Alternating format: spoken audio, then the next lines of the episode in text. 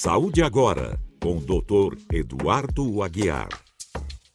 Ao longo da história da humanidade, utilizamos máscaras em diversas situações, seja para comemorar a vida, como nas grandes festas em Veneza, na Itália, ou ainda pelos cowboys no faroeste americano. Novamente, estamos num momento histórico que precisamos usar a máscara. E para isso, a máscara tem que ser usada de maneira adequada, cobrindo o nariz e a boca. Se cada um de nós fizer a sua parte, todos conseguiremos vencer o coronavírus.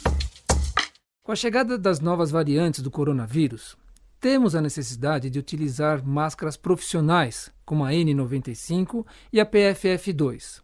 Mas para isso, alguns detalhes são importantes, como a não utilização de batom e a não utilização de cremes faciais, pois com o contato químico entre a máscara e esses produtos, poderá haver uma perda de eficácia dessas máscaras. Então, lembre-se, sempre que utilizar a máscara N95 ou a PFF2, não utilize nem batom, nem cremes faciais, para que não se perca a eficácia da máscara.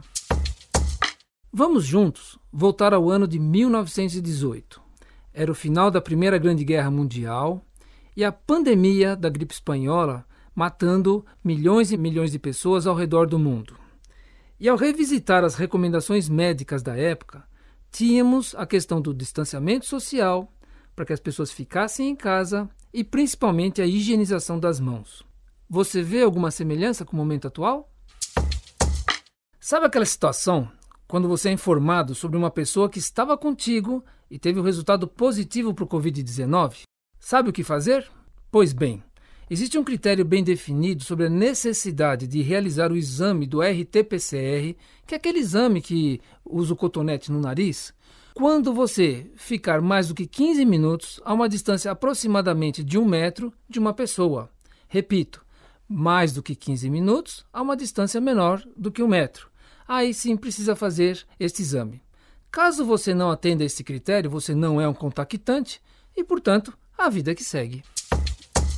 Se você já usava ou optou pelo uso da barba durante a pandemia, saiba que a lógica das máscaras é a filtragem do ar, tanto para entrar como para sair pelas narinas.